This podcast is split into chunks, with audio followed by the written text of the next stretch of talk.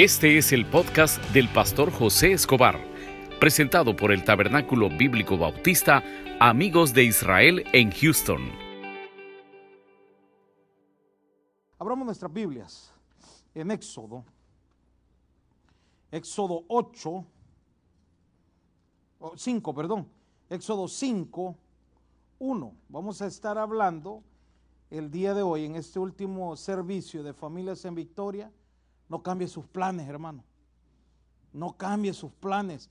Yo, yo no sé por cuál sueño, por cuál petición o por cuál milagro usted está soñando. Pero usted no se puede dar por vencido. Yo les contaba a ustedes la vez pasada que a mi hijo lo hemos puesto a, que toque guitarra, a que aprenda a tocar guitarra. Y viene un día, me dice él, mira, me dice, fui a basquetbol y no aprendí, me dice. Fui a fútbol, no aprendí, me dice. Eh, no me acuerdo qué otra cosa, tenis, me no me gustó.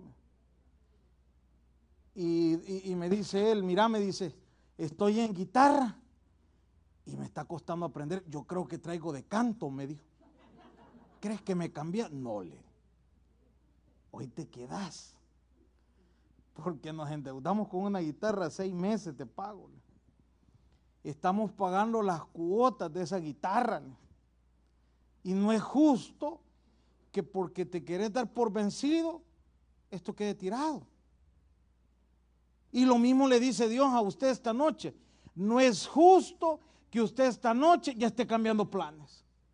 No es justo que usted esta noche ya esté comenzando con negativo y que no se puede y no ha entendido lo que Dios ha invertido en usted. ¿Por qué no analiza en qué ha invertido? ¿En qué pudo haber invertido? En el milagro que le mandó, hermano. Y que a lo mejor usted no lo ha notado, no ha sido agradecido con ese milagro. Y como ahora las cosas no le salen como usted quiere, usted quiere hacerlo como, como cualquier niño cuando ya no le gusta un juguete. Ah, no, mañana quiero el otro. Esperen Dios, hermano. Eso es lo que usted tiene que hacer. Este es un proceso en el cual Dios lo va a llevar.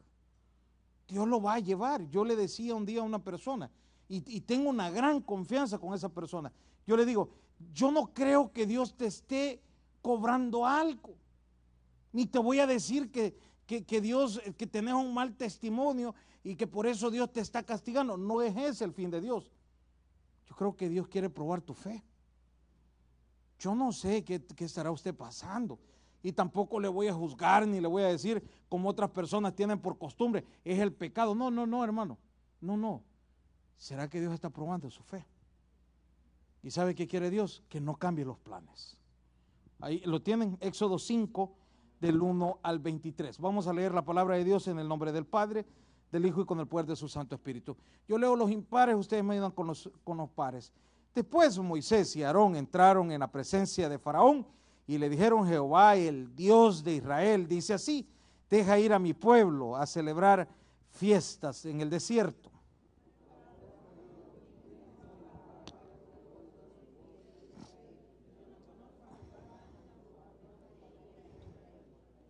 Y ellos dijeron, el Dios de los hebreos nos ha encontrado. Iremos pues ahora camino de tres días por el desierto y ofreceremos sacrificio a Jehová nuestro Dios para que no venga sobre nosotros con pestes o con espada.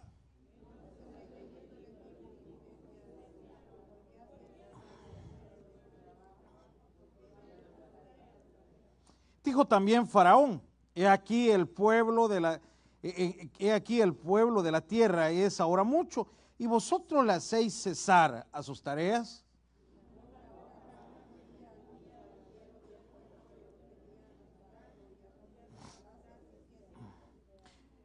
De aquí en adelante no, no daréis paja al pueblo para hacer ladrillos, como hasta ahora hay, ellos y recojan por, por sí mismo la paja.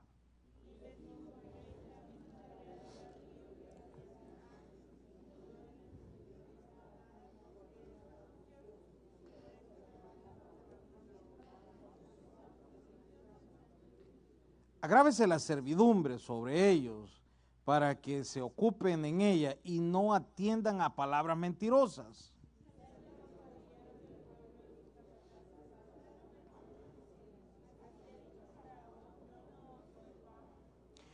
Y vosotros y recoged la paja donde la halléis, pero nada se disminuirá de vuestras tareas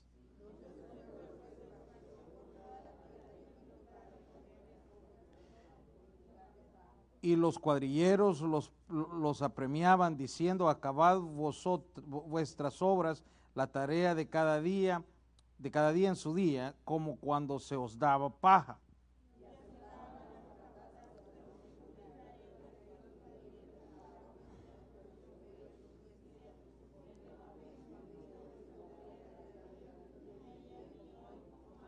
Leamos todos el 15. Y los capitanes de los hijos de Israel vinieron a Faraón y se quejaron a él diciendo, ¿por qué lo haces así con tus siervos? Oramos, Padre, gracias por este último viernes positivo que nos permites venir a adorar tu nombre. Gracias por las pruebas de este año, gracias por los milagros de este año. Ponemos en tus manos desde ya este próximo año. Danos fuerza, danos esa confianza para poder seguir adelante. Háblanos a través de tu palabra siempre, ayúdanos a nunca apartarnos de tus caminos. En el nombre de Jesús, amén y amén. Pueden sentarse. Todo, todo esto comienza en Génesis. Habla la Biblia que José fue vendido, creo que lo hablábamos en acción de gracia. Pero el problema que le llegó a José a la larga, a la larga, le trajo un beneficio. Pero yo quiero que entienda algo, al pueblo de Israel Dios le había ofrecido la tierra prometida. ¿Se acuerdan de eso, verdad? En ningún momento era Egipto. Cuando ellos llegan a, encontrarse con José, José les dice, miren, eh, vénganse para Egipto, aquí hay dinero, aquí hay trabajo, aquí eh, si no tienen papeles yo les consigo los chuecos, yo aquí los meto a trabajar. Aquí está arreglado todo, pero vénganse, porque esta es la tierra que fluye leche y miel. Pero quiero que entienda algo, no era ese el plan de Dios. Eso fue algo que lo inventaron ellos en el camino. Cuando ya llegan ellos a la, supuestamente a Egipto, a la tierra donde les iba a ir bien, dice la Biblia que murió José. Y ya nadie conoció al pueblo de Israel, hermano. Entonces el gran pueblo de Israel, el gran poderoso, se comenzó a multiplicar y llegó un momento, hermano, que comenzó a tener problemas con el faraón. Y este faraón era era un poco inteligente, dijo él, miren a esta gente, ¿por qué no le aprovechamos la mano de obra? Les pagamos menos o no les pagamos, pero los ponemos a hacer algo. Y eh, en la batalla mandamos para ver cómo esta raza se va, se va terminando y se multiplicaba más. O sea, era un problema grande el que tenía Faraón. Yo digo que si Faraón hubiera tenido Twitter, amanece como trombe, a tal ley de deportación, así hubiera amanecido. Pero como no había en ese tiempo, los ponía a trabajar. A lo que quiero llegar es que una de las peticiones que tenía el pueblo era que lo sacara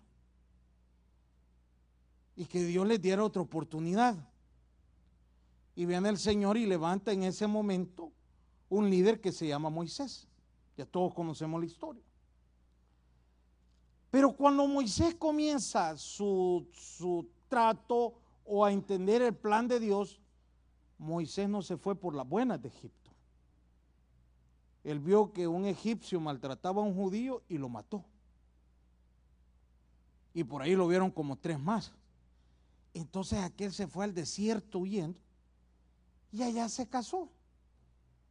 Al tiempo él quizás hasta se le había olvidado el problema, pero de repente Dios, y yo quiero que eso es lo que entienda esta noche, Dios había puesto los ojos en Moisés. Moisés no se iba a escapar de Dios. Así como usted esta noche, Dios ha puesto los ojos en usted. Usted no se va a escapar de Dios, hermano. Entienda eso. El propósito de Dios se va a realizar en usted, le guste o no le guste, pero lo va a tener que aceptar. Hermano, ¿y qué pasa si no lo acepto? Le va a ir mal. Ahí hay una parte donde me gusta en el 3 donde dice, es mejor ir a ofrecer el sacrificio, lo vaya a hacer que Dios no mande peste o espadas. Es mejor ir por las buenas.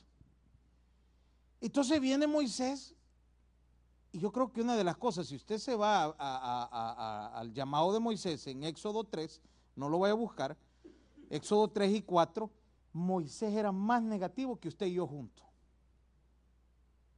Señor, mira, ¿y qué quieres que vaya a hacer? Anda a hablar con Faraón. Pero no es que yo soy tardo para hablar. Soy tartamudo. Y todavía le dice el Señor, no te preocupes, voy a poner quien hable por vos. ¿Y a quién vas a poner? Porque pues yo no hablo mucho. Eh. Ah, te voy a poner un intérprete. Va a ir con vos este, tu hermano, Aarón. Y diciéndole el Señor, muchos teólogos dicen que si eh, Moisés hubiera entendido eso, a lo mejor le quita lo tartamudo. Pero como era negativo, todo, no, no, es que yo no quiero ir, yo no quiero ir. Y, no era fácil, se había matado uno. Y cuando Dios le está dando las indicaciones, mire, mire qué prueba de fe. Mire el 4.21. O sea, esto no era fácil ir a hablar con Moisés, con, con Faraón. Mire lo que dice el 4.21, lo tienen ahí. Y dijo Jehová a Moisés, ¿qué dice ahí, hermano? Cuando hayas vuelto a Egipto, mira que hagas delante de Faraón todas las maravillas que he puesto en tus manos. ¿Y qué dice ahí, hermano? Pero yo endureceré su corazón, de modo que no dejará ir a, ¿qué dice ahí? Pues no dice Moisés, ¿y en qué estamos jugando? Pues me está mandando con herramientas, me está mandando que vaya a hablar con el faraón, pero me estás diciendo que cuando yo llegue a hablar con él le vas a endurecer el corazón y no me va a hacer caso. ¿Y para qué voy? Pues? Me, está teniendo lo que estaba pasando ahí. No era fácil. Y si se enoja el faraón y se acuerda que, que, aquí quedé debiendo. Y me las cobra. Porque aquí el Señor está hablando que va a endurecer el corazón. ¿Y de qué manera se lo va a endurecer? Pero ¿qué quería Dios? Probar la fe. ¿Y sabe qué es lo impresionante de Moisés? Y por eso que yo le digo a usted, para este año no cambie sus pensamientos. Claro, si son de fe. Si no son de fe, cámbielo. Si son de fe.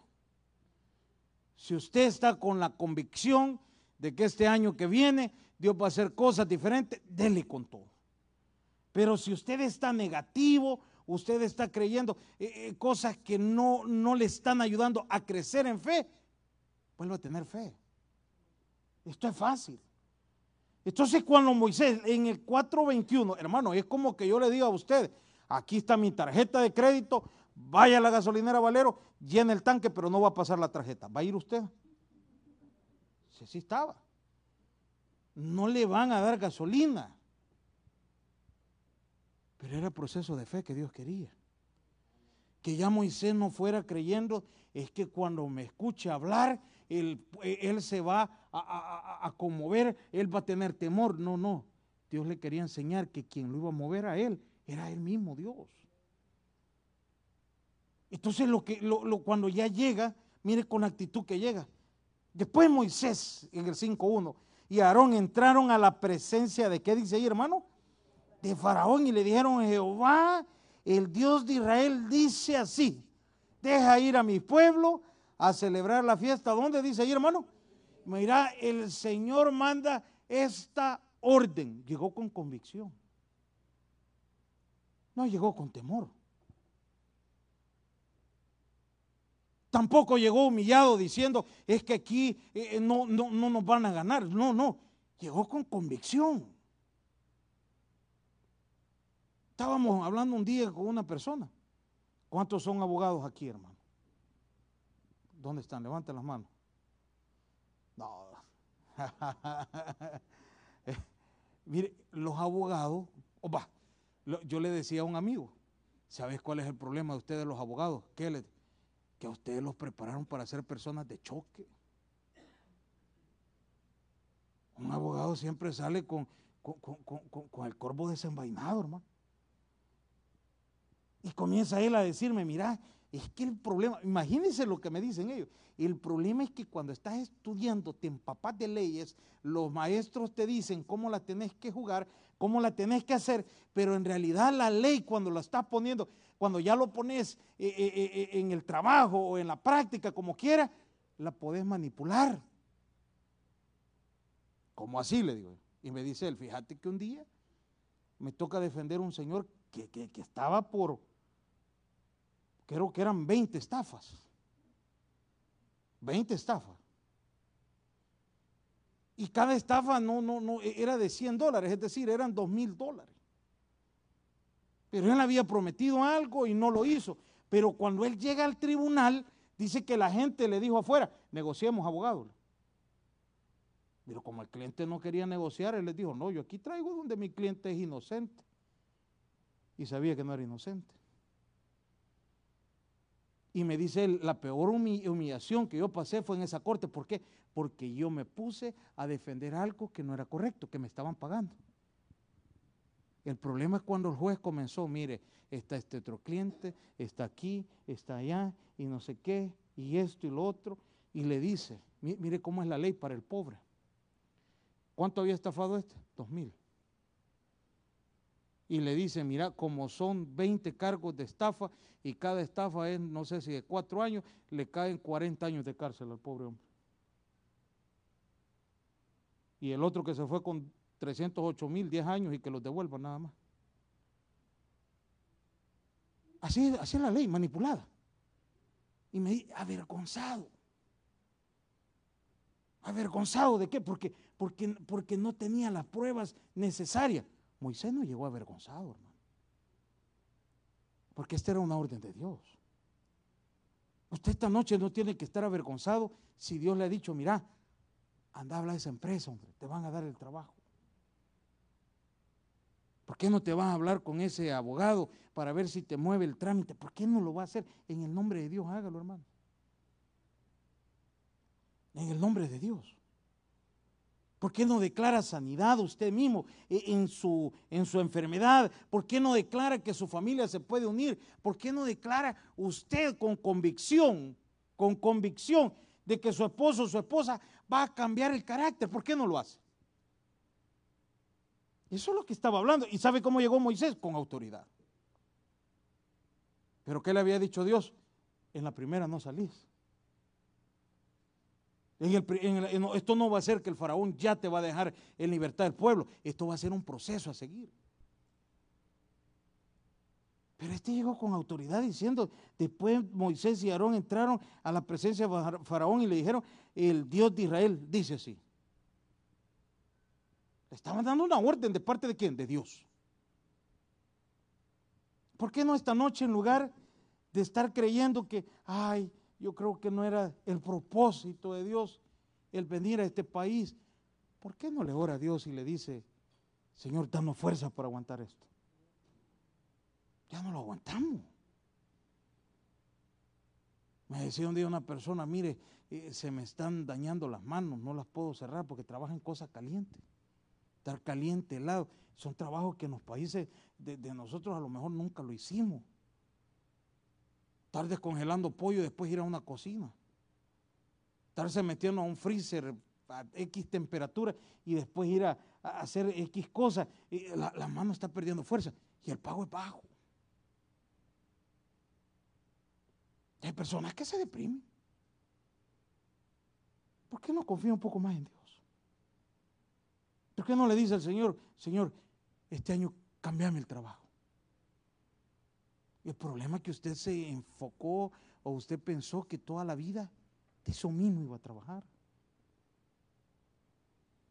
Hay un libro, un día yo se los contaba a ustedes, se los recomiendo, búsquelo en YouTube para que lo pueda escuchar rápido, se llama La Vaca. Si no lo ha leído, se lo recomiendo. Un señor de economía, un maestro de economía, les dice a los alumnos, les voy a dar la elección de su vida. Nos vamos a ir a un, a un cantón o no sé cómo le llaman en mi país, lo cantón donde hay ganado, maíz, todo eso, aldea, y se van con los estudiantes de, de, de, la universidad y llegan donde un señor y le dicen a este señor, ¿qué tal? ¿Cómo está? Le bien, le dice. ¿Y cuál es el proceso suyo todos los días?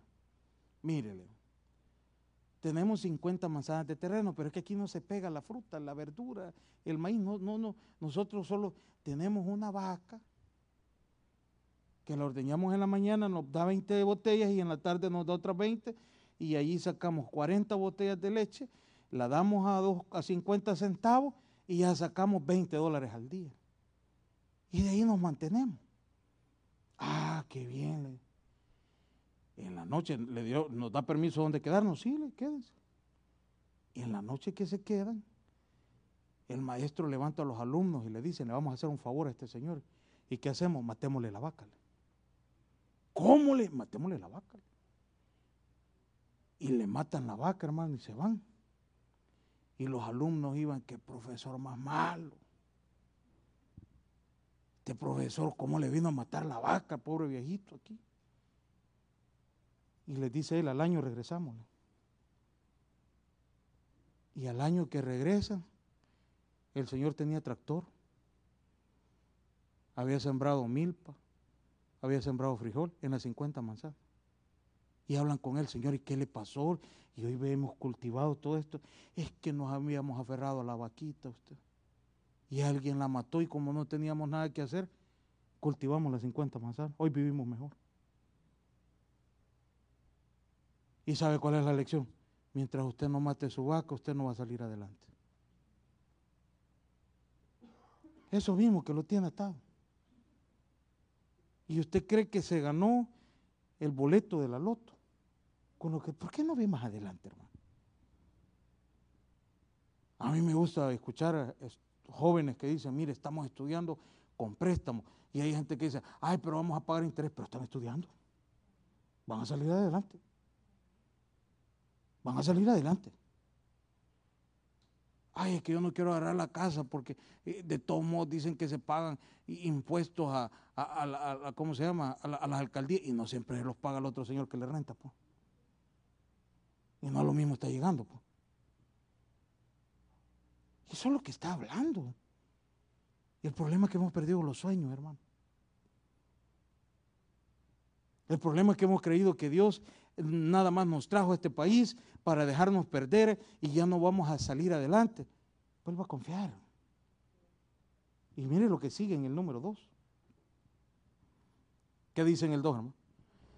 Y Faraón respondió, mire que dice, ¿y quién es Jehová? Les dice, para que yo oiga su voz. Imagínense lo que está diciendo. ¿Y quién es? ¿De quién está hablando? De Jehová. Y yo para qué voy a escuchar si yo ni lo conozco.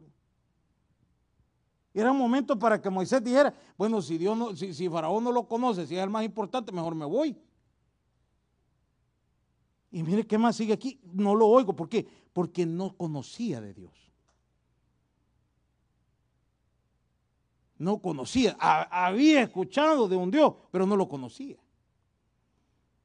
Cuando las personas escuchan de Dios, eh, son las personas que usted les dice, y usted cree en Dios, ah, como no, yo he escuchado de Dios que ha hecho grandes milagros, que ha hecho grandes cosas. La cuestión es, ¿le habla a Dios al oído? Y si no le habla es porque no lo conoce, solo lo ha escuchado. Solo lo ha escuchado. Ha escuchado las maravillas, pero no lo conoce.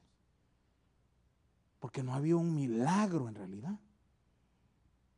Y mire qué más sigue aquí, hermano yo no conozco a Jehová ni tampoco dejaré. ¿Qué dice ahí, hermano? Yo no te voy a hacer caso, Moisés. Para comenzar, no sé ni quién es Dios. ¿Y para qué te voy a hacer caso? Y mire los que escuchan la voz de Dios. Espero que usted escuche la voz de Dios. Mire lo que dice el 3. Y ellos dijeron, el Dios de los hebreos, ¿qué dice ahí, hermanos? Nos ha encontrado. Iremos pues ahora camino de tres días por el desierto y ofreceremos sacrificios a Jehová nuestro Dios para que no venga sobre nosotros con peste. ¿Y qué más dice ahí, hermano? ¿Sabe qué dijo él? Es que a nosotros Dios nos encontró y lo escuchamos. ¿Por qué lo escucharon, hermano? Porque conocían la voz. Dicen que llevó un, un indígena a la ciudad de Nueva York. Y la persona que lo andaba paseando en Nueva York, al indígena, andaba él, oí, oí, se escuchan los grillos, le.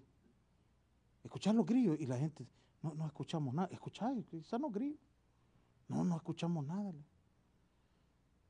Y viene el indígena y le dice, prestamos unas monedas. Y le da un montón de monedas y las tira al aire. Y cuando caen la gente rápido las vio y comenzó a recogerlas porque conocían el ruido de la moneda, pero no de los grillos. Puede estar el mejor predicador hablándole a usted, pero si usted no conoce la voz de Dios no la va a escuchar. Perdón que lo diga así. Puede estar escuchando a Billy Graham, a los grandes predicadores, al apóstol Pablo cuando predicaba.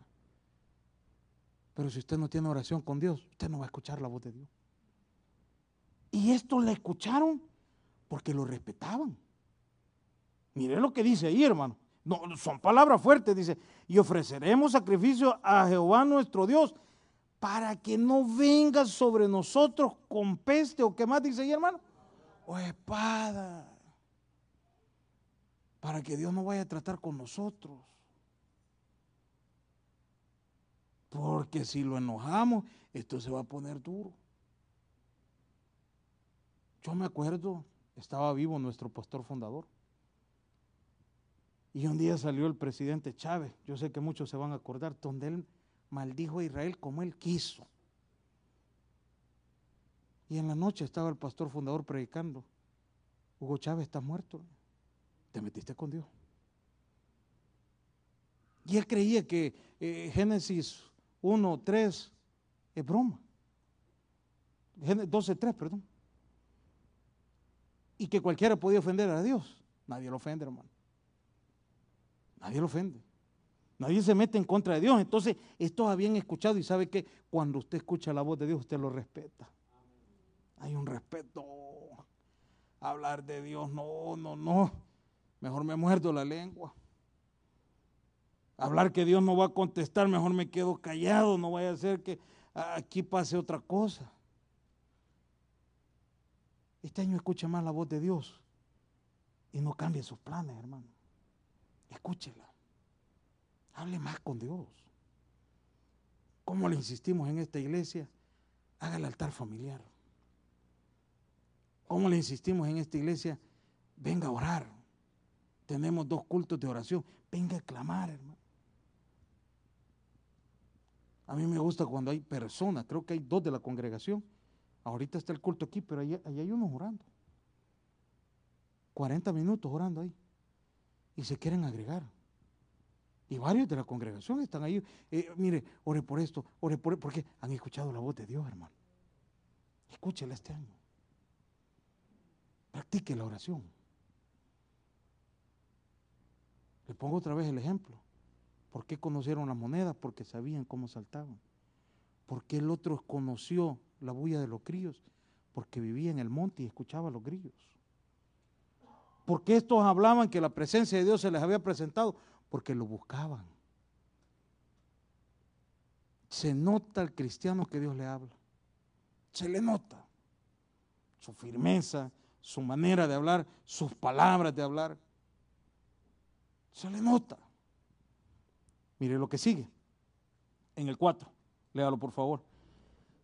Entonces el rey de Egipto les dijo Moisés y Aarón, ¿por qué hacéis cesar al pueblo de su trabajo? Volved a vuestras tareas. Y dijo también Faraón, he aquí el pueblo de la tierra es ahora mucho y vosotros le hacéis cesar de sus tareas. Eh, hay una traducción donde dice, mire, ustedes lo que quieren es que este pueblo se vaya a adorar allá, esa es una pérdida de tiempo. Si esa es una locura.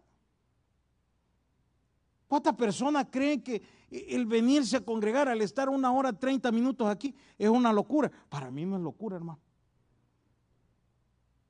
Para mí no es locura.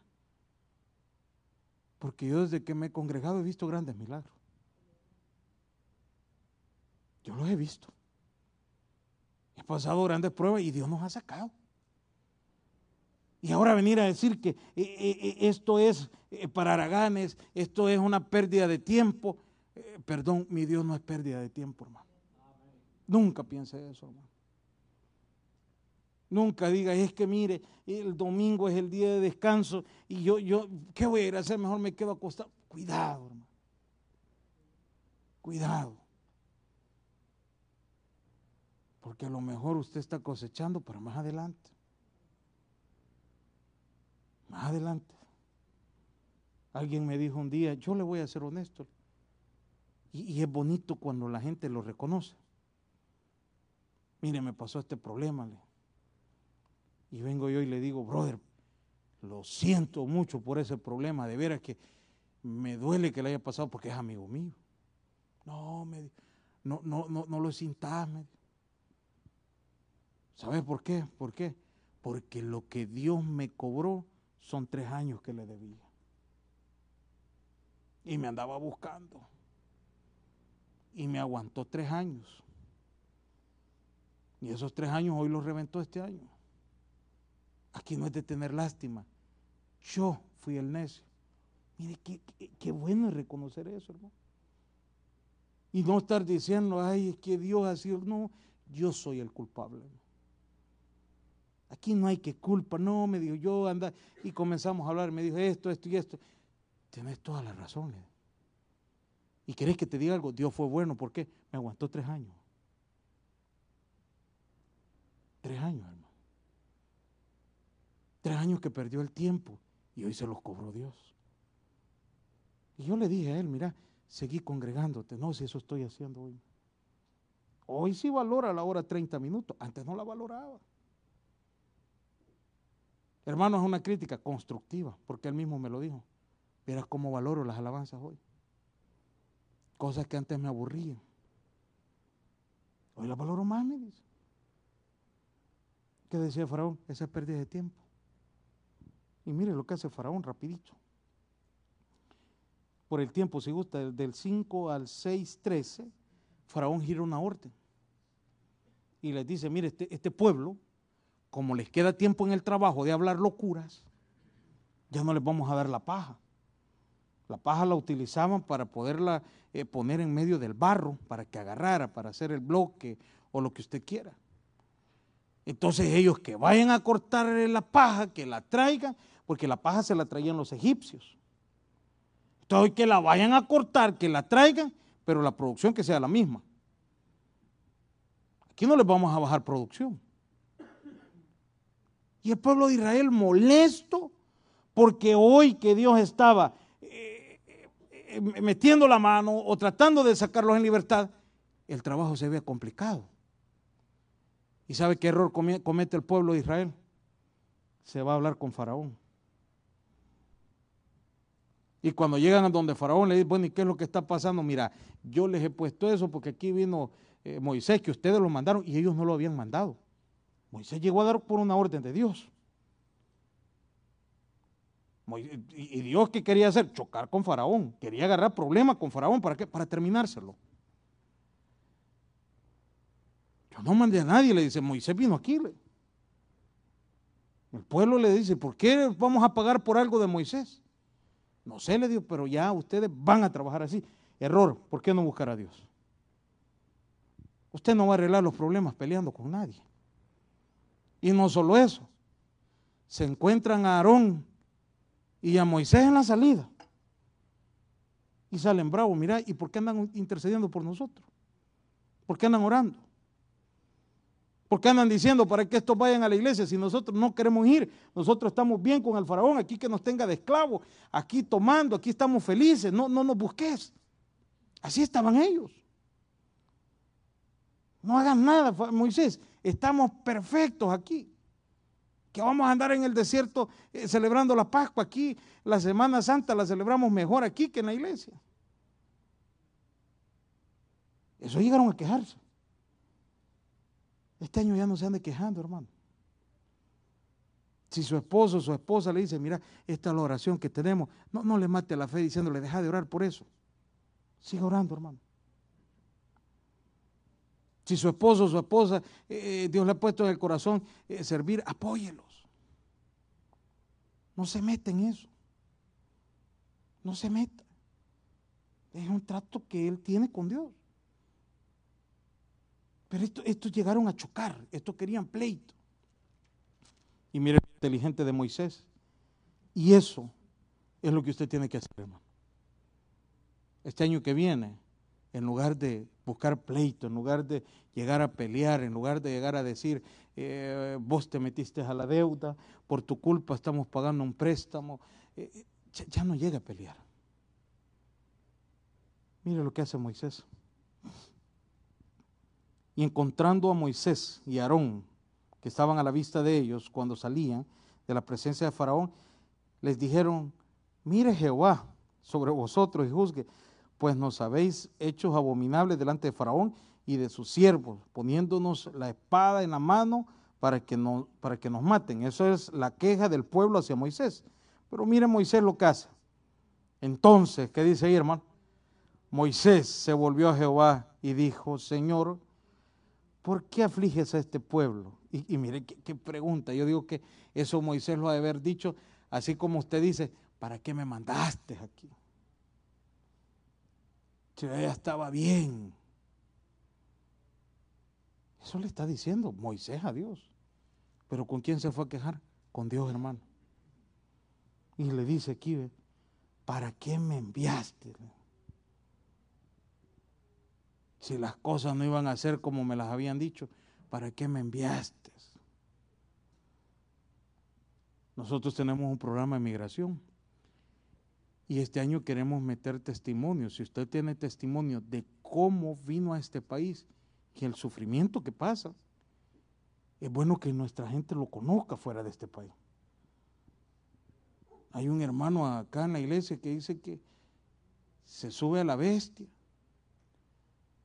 y, eh, en el vagón donde iba le da un poco de sueño. Solo cabeció y el, vagón llevaba un cable pelado. Y lo, agarró la, la corriente y le reventó la cabeza. Cuando él despertó estaba en el hospital. Eso no lo cuentan, hermano. Eso no lo cuentan. Los accidentes en la carretera. Eso no lo cuentan. Otra persona me decía que le dijeron, mira, allá en Estados Unidos vas a ganar plata. Ya tenía 20, 20 vacas, dice. De Honduras era la persona. Trabajamos juntos, 20 vacas y 100 pollos. Y que en la semana sacaba como mil, mil dólares, dólares, porque compraba y vendía el ganado. Y vende el ganado, vende los pollos y se viene para acá. Y acá solo trabajo de 300 dólares a la semana encontrado. Pues como lo engañaron. Allá llévate una escoba y una pala que a barrer dólares vale. A traer billetes. Lo engañaron. Así estaba Moisés. ¿Por qué permitiste eso, Señor? ¿Por qué permitiste que me humillaran, me gritaran, me ultrajaran, me dijeran de todo? ¿Por qué lo permitiste? Y mire la respuesta de Dios. Ahí es cuando usted va a escuchar la voz de Dios, hermano. Este año en lugar de, de quejarse, de llorar, de buscar pleito, busque hablar con Dios. Mire qué hace Dios en ese momento. Porque desde que yo vine a Faraón para hablarles en tu nombre, has afligido este pueblo y tú no has librado a tu pueblo. Y mire lo que dice Jehová respondió a Moisés. ¿Qué dice ahí, hermano? Ahora verás lo que yo haré con Faraón porque con mano fuerte los dejará ir. Y con mano fuerte los echará. ¿De dónde dice ahí? Habló todavía Dios a Moisés y le dijo, yo soy. Ya vas a ver quién soy yo, Moisés. ¿Quiere usted escuchar la voz de Dios este año? Vaya a hablar con Él.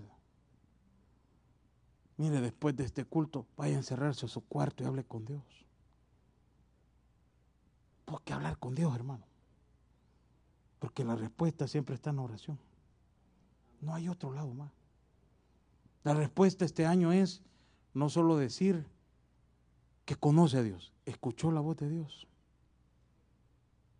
Ha escuchado la voz de Dios. Eso va a ser lo importante este año. Y para que usted pueda escuchar la voz de Dios, tiene que conocer más de Él. Y la manera como va a conocer más de Dios es a través de su palabra. Démosle un aplauso al Señor. El mensaje ha llegado a su final. Abra su corazón y reciba al Señor Jesucristo como su Salvador personal, invocándole de esta manera. Señor Jesús, yo te recibo hoy como mi único y suficiente Salvador personal. Creo que eres Dios, que moriste en la cruz por mis pecados y resucitaste al tercer día. Me arrepiento soy pecador, Perdóname, Señor. Gracias doy al Padre por enviar al Hijo a morir en mi lugar. Gracias Jesús por salvar mi alma hoy, en Cristo Jesús. Amén. Bienvenido a la familia de Dios. Ahora le invitamos a que se congregue con nosotros. Estamos ubicados en el 6611 Bisonet Street, Suite 112, Houston, Texas, zip code 77074. Le esperamos.